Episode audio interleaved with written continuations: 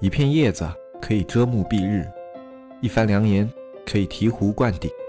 我们在前方披荆斩棘，希望后来者一帆风顺，共享商业智慧，共享创业成功。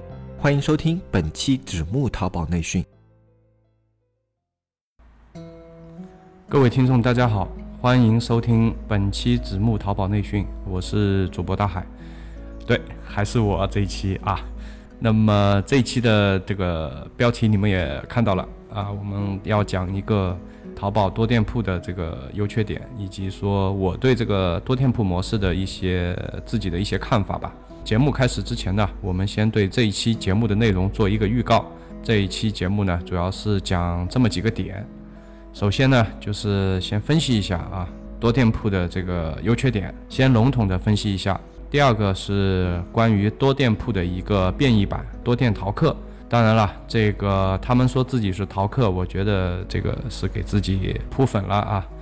其实呢，也只能说美其名曰淘客了，它这个核心早已违背了这个淘客的初衷，所以我是不认，我是不认同的这种是淘客啊啊。但反正外面都这么说嘛，那么我们就说是多店淘客。第三个呢，就是我自己的一个切身经历啊，也谈不上是，呃，我被这个多店坑了，就是说我当时有一个合伙人啊，呃，他被这个多店坑了。那么我相信这个有蛮多蛮多的买家了，他不是那么的有经验的啊，肯定也会被这个多店坑。恰好呢，这个是我的一个呃发生在我身上的事情，那么我就把这个小故事啊，这个节目里分享一下。第四个呢，我们再聊一下这个多店的坑啊。这个如果你要开多店，那么你要，呃，可能会遇到哪些坑？那么我们在节目里说一下。那么假如说你真的要去开，那么这些坑呢，你一定要注意一下。第五个呢，我们是要肯定把坑都已经展示给你了，是吧？那我们肯定要跟你说一下这些坑啊，顺带的就是跟你解释一下吧，就是这些坑怎么避开。然后第六个点呢，我们简短的说一下什么样的人适合开多店，啊，最后就是我对这个多店的一个态度啊。前面这一波呢，就等于是这期节目要讲的一个内容的一个简要。为什么是要这么去录呢？你们懂的，就是我前面的节目啊，我自己听了以后啊，也有点受不了，就是跑题比较比较厉害。因为我可能不这么来一下的话，我会框不住自己。比方说明明在说这个。这个 多店，多店的，对吧？然后就聊着聊着，我也不知道会聊到哪里去，所以呢，我是给自己拴个绳子啊，免得自己到处乱窜，到处乱跑。好，话不多说，我们先从第一个点，多店模式的这个优缺点，就开聊这一期了。多店模式的优缺点，那么我们先讲优点，缺点呢，在下面这个多店的坑里面我们会提到。啊，优点很简单。不用我说，大家都知道啊。优点就是流量嘛。那你开多店的目的是什么呢？啊，目的就是为了你能够啊拿到更多的免费流量，这个就是大家去开多店的一个初衷吧。啊，这个呢是显而易见的啊，大家其实也没什么好聊的。那么我们来说一下这个多店这个是怎么诞生的。我们来谈一下这个多店的历史啊，它的一个演化的历史。说到多店最大的一个目的啊，获取更多的流量。那么我们翻开啊淘宝的历史，我们可以看到，在这个多店模式之前呢，其实已经有很多很多的演化版本了。最开始的时候是什么呢？店铺里的一个宝贝，这个上下架期间，它的这个权重啊会变得比较高，获取流量的能力就会比那个非上下架时间的这个平日的这种时间的那个获取流量能力要强很多。那么大家都知道这个事情以后呢，啊，就干了一个什么事情呢？就是上很多的宝贝，对吧？比方说啊，本来你店里只有二十个，那为了拿流量怎么办？那就上它个五十个、一百个。刚开始做淘宝的时候啊，还算是比较温柔的，啊，上它个一百个宝贝已经是不得了了啊，不像现在啊，动不动就上千的啊。那么当时是这么一个情况。这个事情呢，后来变成了这个大家都知道的一个公开的秘密了。大家都在这个上下架时间大下文章，甚至有一些三方的软件，对吧？它可以帮你去分析。它帮你分析什么呢？就是你这个宝贝在这个上下架时间段里面，你的这个竞品它是怎么样一个情况啊？你如何去避开这些权重非常高的竞品啊？避免跟他们在同一个时间段上下架。那这样的话，你明显嘛，你竞争不过他们啊。也有一些这样的软件诞生了。那么那个时候呢，我记得这个软件的收费啊，还是蛮贵的啊，三千多块钱。但是有一个问题，就是说，如果某一个技术手段大家都知道，大家都在用，那么其实呢，你是赚不到任何便宜了。包括淘宝对于这一块的权重也进行了削弱。你只有做到更加极致、更加的优秀，你才能够在这个点上拿到一些流量。有没有公司这么去做呢？有的，很负责任的说是有的。那么这个就产生了这个多宝贝模式的这个 Plus 版本。因为当时啊，有那么一批卖家，不是小卖家了啊，就规模也还可以的，在哪儿呢？又是广州啊，所以我说，这个广州的电商这块啊，确实是相对于全国其他地区来讲的话，我个人认为啊，啊还是比较强的。那么很多这种什么玩法、新的这种东西啊，都是由他们那边先搞起来的。那么他们是怎么做呢？他们是一个公司啊。弱运营轻美工怎么说？就是运营呢，就招了一个啊，剩下全是美工啊，招多少人？二十多个人，全是美工，干嘛呢？就是不停的做宝贝，不停的做宝贝。他不是到外面去 copy，他就是自己不停的做。那为什么这样做呢？其实淘宝它有一个原创宝贝度这么一个指标。那如果说你是那种粗放型的这种铺货，那么你可能很多的这个宝贝详情页都是厂家提供给你的，或者说是啊你到外面去剽窃来的。那么像这样的一个详情页呢，淘宝的这个识图能力啊很强的啊很强的。从哪一点可以知道呢？呃，就是那个广告法出来的时候啊，你这个详情页里啊，哪怕你是这个图片模式的。啊，哪怕你是用六号字啊，你肉眼都看不太清了啊，这个字里面出现了什么这种极限词，它都可以给你排查出来。你可以想象一下，淘宝对于图片识别的能力已经到什么程度了。所以说，我们觉得啊，我们剽窃了一个图啊，我们剽窃了一个详情页啊，淘宝不知道啊，我们把它水平反转一下，淘宝不知道，这个有点自欺欺人了啊。那么，如果说是你自己做的呢，可能在这个原创度，就是你店铺的原创度上，这个打分就会会比较高。这些大量上新的宝贝还是有权重的啊。当时这么做的人还是非常少的，所以第一波做这个事情的人呢，是尝到了这个流量红利的。怎么计算啊？比方说你是想通过这个直通车去获取流量，那么以你行业的一个直通车。啊，一个点击单价，然后乘以这么做，一天下来啊，拿到的这个免费流量，你去换算一下嘛。然后是啊，比你支出的这个工资要高啊，那你其实就是合算的嘛。所以这个事情呢，当时也有那么一些公司是这么在做的，我们当时非常羡慕啊，我们也非常想去做这件事情。苦于哪里呢？苦于就是说，我们这个地区里面的美工本来就不好招，然后呢，你要招那么多，其实，在现实情况下来讲，我们还是不太好操作的，那么也就放弃了。另外呢，跟我们店铺的这个模式也有关系啊。那我这期更完以后呢，我可能会跟一下这个单店模式，就是如果你开单店，那么你有哪些个模式可以选择？这种模式跟我们当时选择的这种单店模式啊，有点背道而驰的意味了。所以也就放弃了。但是当年啊，玩这一套的这些公司，在一个时间段里面吧，还是赚到了一些钱的。再到后面就演化到一个什么地步呢？再到后面就演化到了一个百货公司版本，就是它的宝贝数量已经不是以百计了啊，以千计了。那么肯定还是要升级的。这个百货公司版本呢，其实跟那个多店模式已经非常非常接近了啊。多店模式也是这样子啊，多店模式叫百货公司群。对吧？那个什么都卖啊，什么都卖啊。如果你不小心点进去啊，你又是个粗心大意的人，那么恭喜你啊，就花了更多的钱买了一个二道贩子的货。多店模式呢，它这个发展的一个历史啊，呃，大概就是这么样一个情况。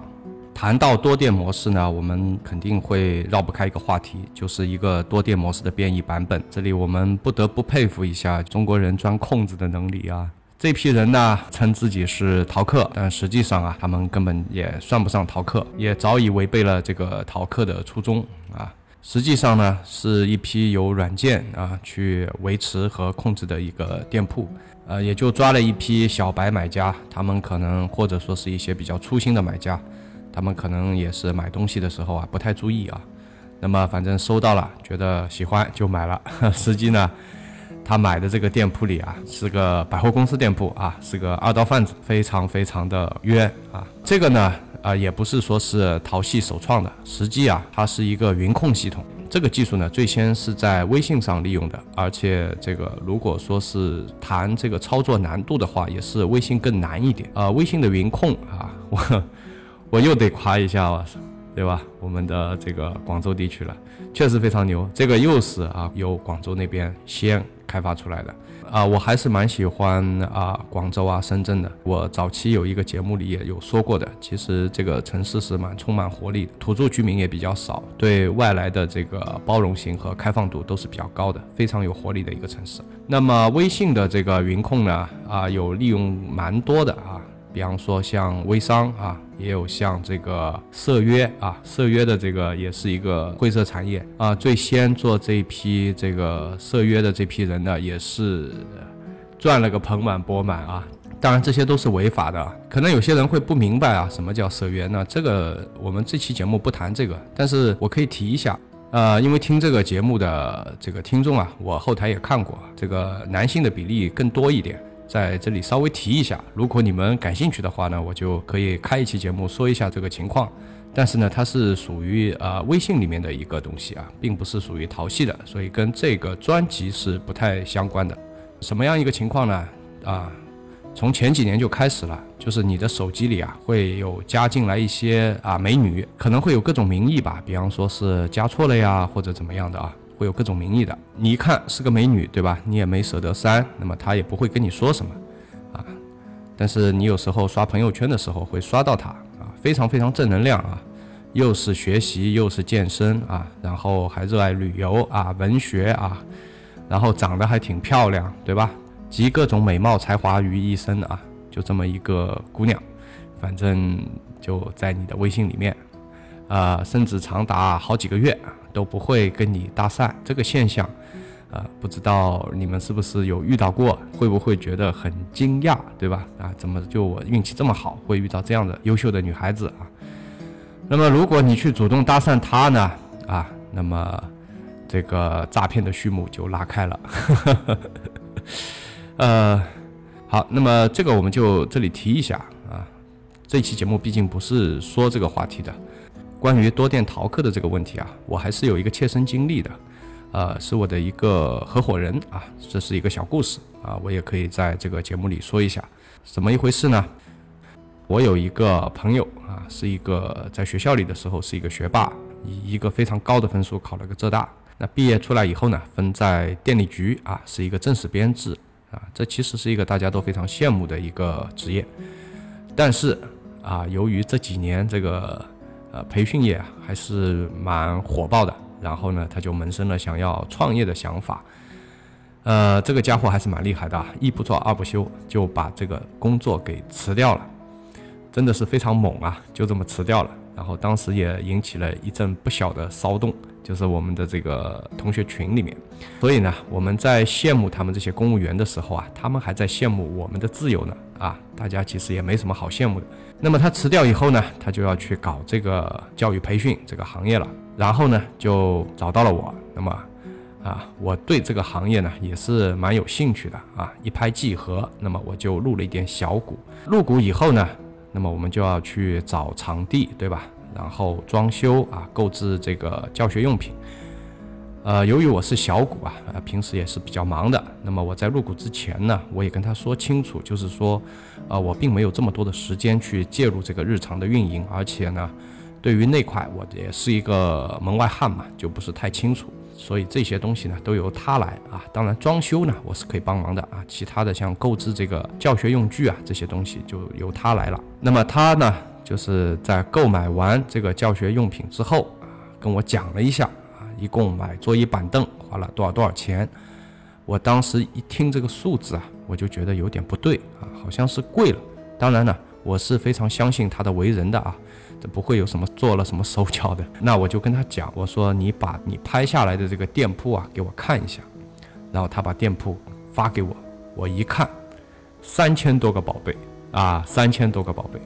那么你们懂的啊，这个就是多店里面的一种变异体啊，就是这个多店的这个淘客，价格呢比原来的这个厂家，那我是把那个原来的厂家给找出来了，比原来的厂家贵了多少呢？贵了百分之四十，啊，非常多的一笔钱了，所以我就跑过去给他现场的讲了一下，我说你呢是中了一个圈套啊，然后呢。这是怎么怎么一回事？我也跟他说了一下，那么他钱也付了啊，但是可以退款的嘛，对吧？啊，所以呢就把那个单子给退了，重新又拍了一个，这是我也亲身经历的。那你看这个几率啊，其实都已经发生到我身边的一个朋友身上了。你可以想象一下，还是有很多的人呢会上这个当的，有利可图嘛，才会有很多的人去做啊。所以说啊。开了那么多的这种垃圾店铺，那么作为官方，也就是说作为淘宝来讲的话，这个是极大的这个损伤了用户在他这个平台上的购物体验的，所以我相信作为淘宝这边会不留余力的去打击这个事情的，所以我也不觉得这个事情能做啊很长时间，可以当成一个事业去做。如果你的手头特别缺钱，你就做啊，因为做这个项目的好处是啊不需要太多的成本。啊，但是呢，你要搭进去你的时间啊，你的精力啊，也有可能会搭进去一些钱、一些学费，因为这里面还是有蛮多坑的。如果你要问我的建议意见啊，那么三个字，不要做，非常的干脆。我觉得这种事情是绝对不可能去当一个事业去做的。那么聊到这里，我们需要去讲一讲。如果说在听这个节目的小伙伴啊，你们想要去开多店，要绕开哪些坑呢？注意，我这边说的这个多店啊，是正儿八经的多店，不是说你去开 N 多个百货公司啊，不是那个意思，不是我刚才说的那种多店，是你自己的产品，本来呢你就开了一个店，然后一个店去卖这些产品，现在呢你打算开它个七八个啊，如果你打算这么做，得注意一下有哪些坑。关于这个多店的坑呢，我这边正好是有一个感人的故事啊。我觉得我把这个感人的故事讲完呢，你们大概也就能知道了有哪些坑。这个感人的故事呢，是和别人在吃饭的时候作为一个谈资，对吧？别人告诉我的。那么今天你们听过了这个故事以后，下次你们跟朋友一起吃饭，你也可以把这个故事当成一个谈资啊，在这个饭桌上跟大家分享一下。这是一个这个故事的主人公呢，是一个不屈不挠的小伙子，颇有一番啊愚公移山的精神。那么他一共为了开多店，摔了多少次呢？摔了六次，呃，这里我们补充一下，不是说那个你开多店的坑啊，只有这六个坑啊，其实蛮多坑的啊，但是这六个基本上啊都是主要的坑，非常倒霉的小伙子，他这个六个坑都被摔遍了。那么怎么一回事呢？他也是在外面啊听到了一些什么传言，或者是看了一些什么文章，他一想。多店好啊，多店省钱啊，因为淘宝呢都会给店铺一些免费的流量的嘛。你想，哪怕说我一个店能拿到一百个免费流量，那我十个店不就一千个免费流量了吗？那如果我要拿钱去买这一千个流量，那可不得了，对吧？要看类目的啊，有些类目得好几千块钱呢。看到这个信息以后，这个小伙子觉得如获至宝啊，说干就干，就开始开店了。那么你要开那么多的店。啊，那你首先得要有这么多的身份证才行嘛，这个不难啊，谁周边没那个十来个亲戚呢，是吧？所以就跟亲戚啊借了个遍，把亲戚的身份证全部接过来了，然后呢就开了。但是你可以跟亲戚借这个身份证，但你不方便跟人家借手机吧，对吧？人家的手机都要用的，那么他的验证手机 都是自己的，那么你们可以想象一下啊，第一波就这么黄掉了，为什么呢？就是验证手机都是用了他自己的手机，但是黄掉了不死心，继续跟朋友借，跟朋友借这个身份证继续开，但是开了没多久又黄掉了。这次是因为什么呢？这次是因为他开那么多的店啊，同一个类目的，同一个产品的，这家伙居然用了一台电脑，然后我们非常佩服啊，也没有加装任何的这个软件，就一台电脑切，对吧？切账号，那么切了没多久呢，就剩一个点了，其他全部黄了。呃，这里我们补充一下啊，为什么说你用一台电脑开很多的店是不行的？这个我们是找过程序员来帮我们看过的。这个可能我早期节目里有说过。当你打开淘宝的这个千牛，或者是支付宝，或者是这个后台登录的时候，那么它要读取的一些什么东西呢？或者我们说淘宝可以读取你的一些什么信息呢？它可以读取你的硬盘串号、网卡、系统版本号、浏览器版本号，当然还能读取你的这个 IP，对吧？还能读取你的路由器。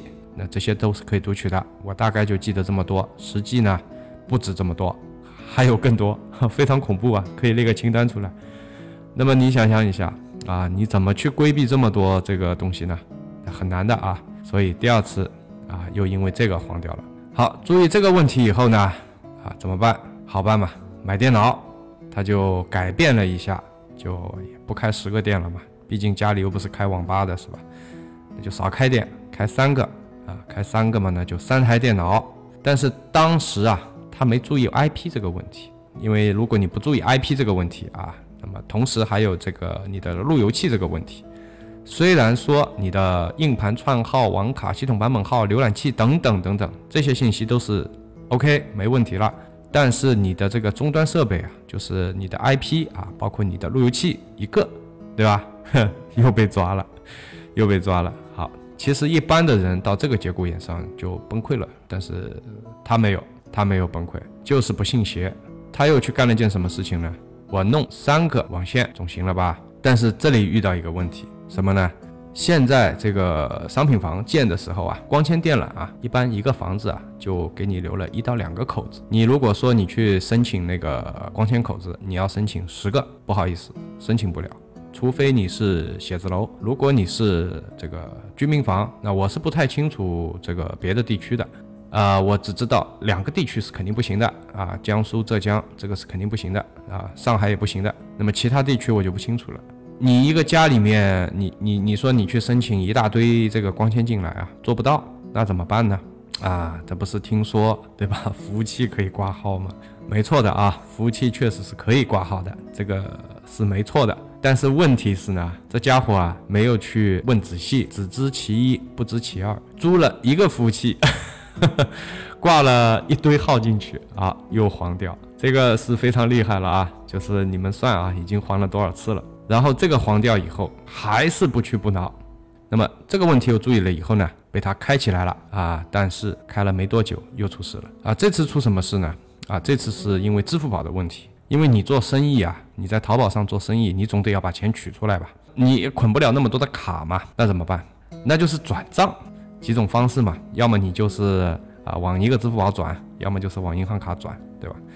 他是把这些几个店的资金往一个点啊，支付宝也可以，银行卡也可以，往一个点上聚。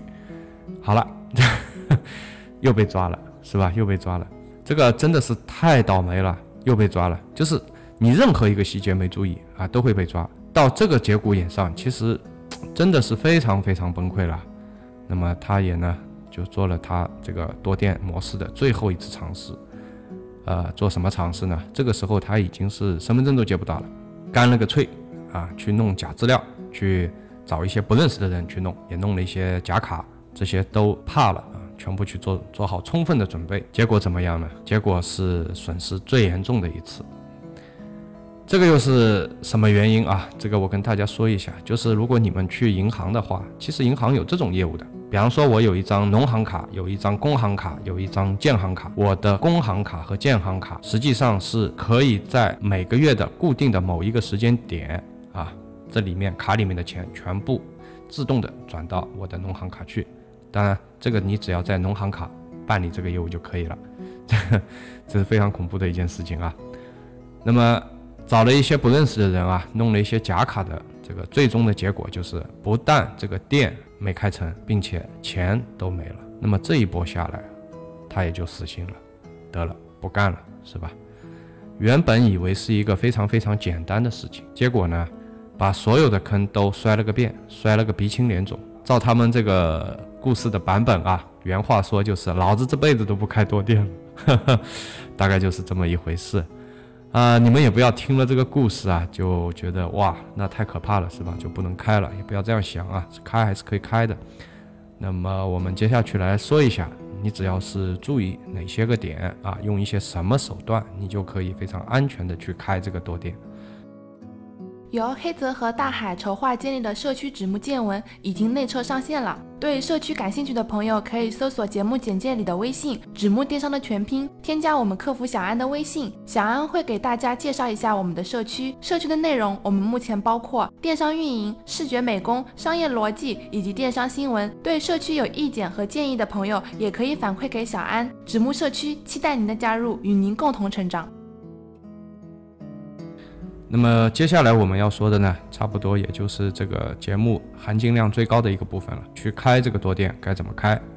啊，也可能会有一些听众会跟我说啊，这个串号码是可以改的，对吧？啊，这个网卡信息都是可以改的，IP 呢也是可以改的，什么都可以改的，软件不就可以搞定了吗？你要不要这么烦呢？啊，我怎么看这个问题呢？第一个啊，据我所知，这个软件我是没买过啊。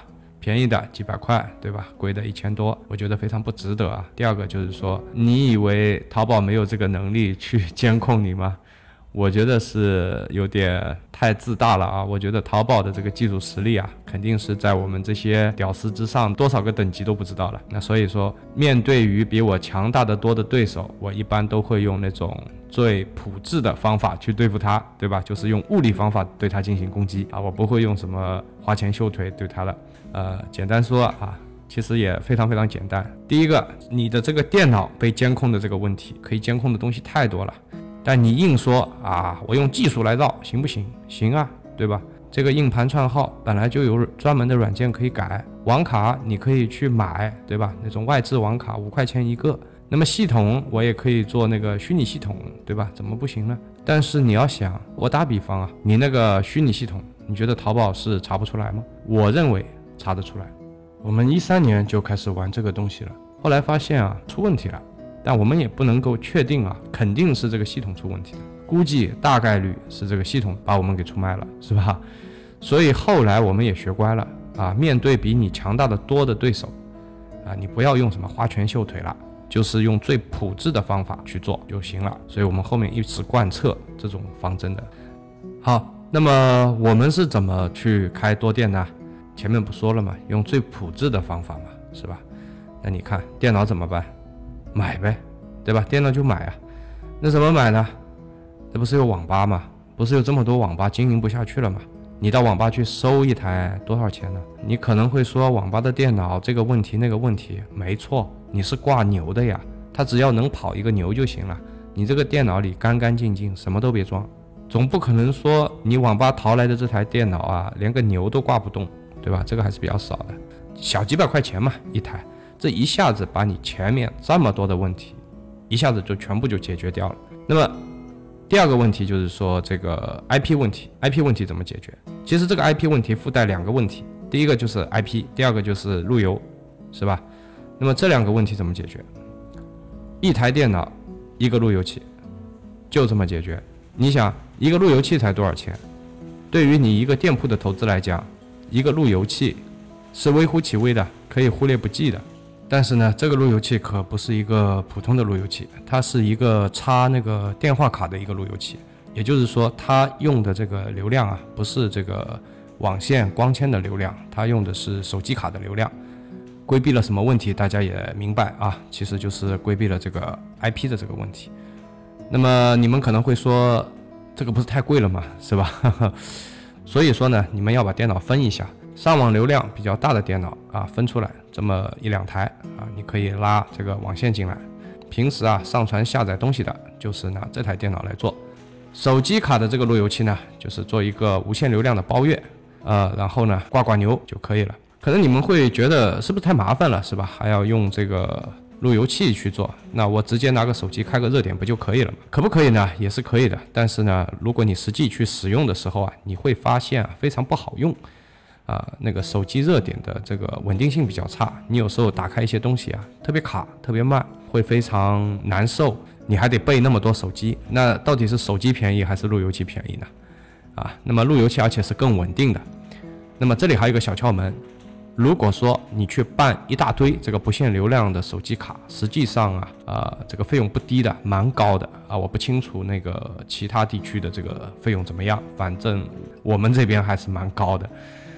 呃，怎么解决呢？啊，复制嘛，对吧？复制卡还是可以解决的啊。至少目前来讲，淘宝还不具备啊监控这个移动啊、联通啊他们这个 IP 段的这个能力，它目前只能够是去监控一个啊网线的这个 IP 的这个能力。所以呢，各位可以放心使用，只要把这两个点啊注意了以后，那么你平时登号的时候啊，不要串啊，不要串着登，你这几个店可以安安稳稳的开下去了，你就不需要再在这个上面操心了。你可以把你所有的精力放到如何把这个店开好的这个重点上去了，你也不需要像之前那个故事里面那个倒霉的那个意志力坚强的那个小伙子一样啊，摔了无数个坑。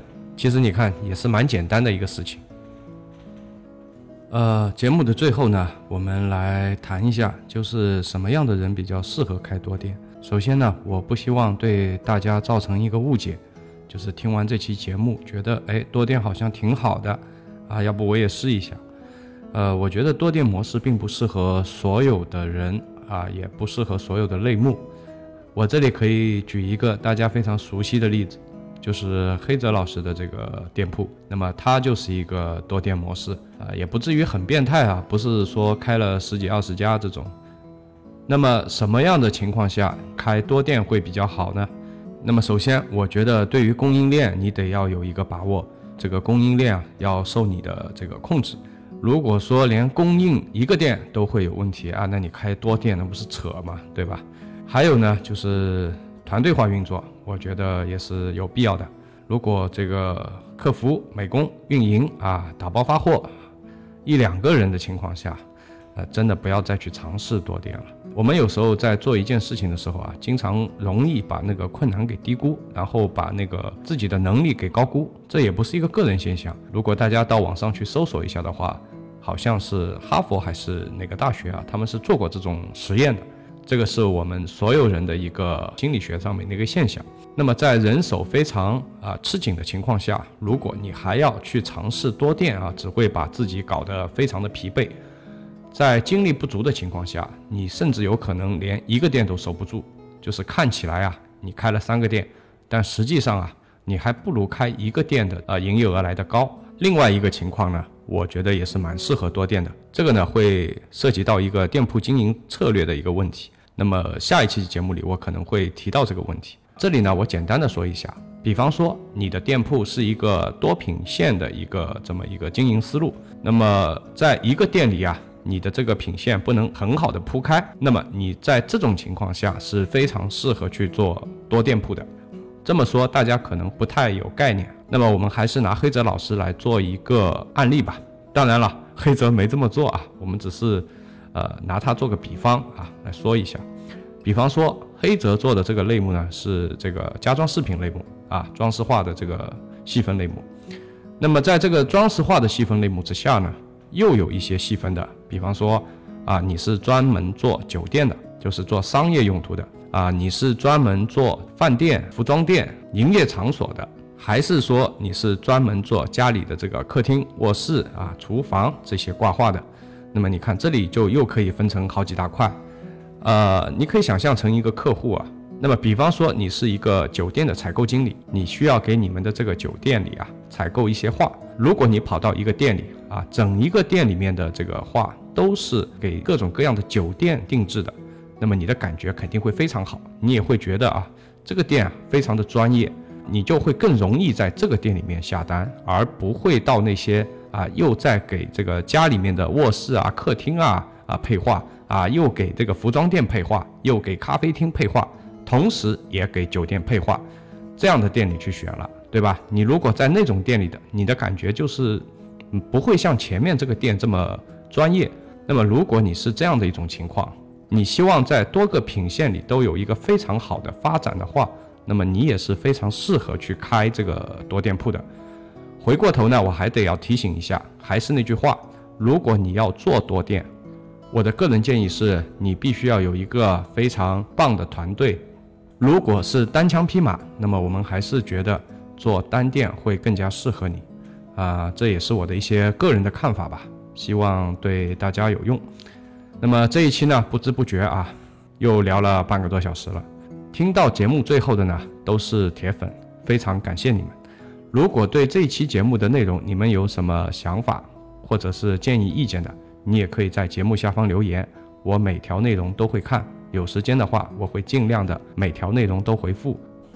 我是主播大海，那这一期呢，我们就先讲到这里了。拜拜。